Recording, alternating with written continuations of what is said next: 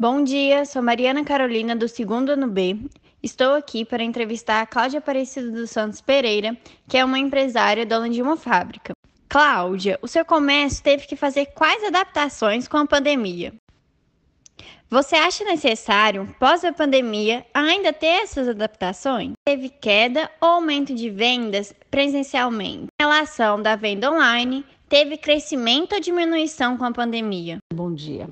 Sim, eu tive que fazer várias mudanças na empresa, porque minha empresa, é, na parte interna dela, que é a produção, eu tive que é, manter uma distância dos setores, aumentar a distância de um setor para o outro, diminuir a circulação interna, é, vários pontos de álcool gel, sabão, né?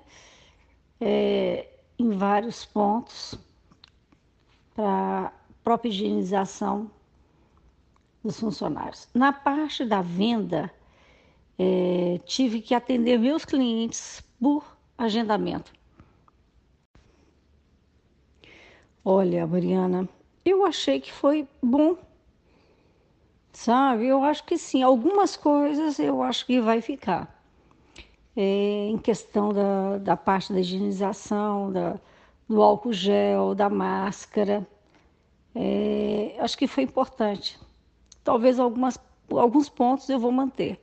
Olha, em questão já das vendas, eu tive sim, eu tive uma, uma demanda maior, um aumento significativo dessas vendas. E tive que repensar também em questão de, de produção. Eu aumentei meus números de funcionários, é, antes eu só produzia, agora eu estou revendendo produtos nestes segmentos. Então, para mim, tive uma, uma demanda maior. Ah, eu tive que realmente buscar outros meios né, dessa, dessa ferramenta que nós temos. Então, eu tive também um aumento maior de vendas online.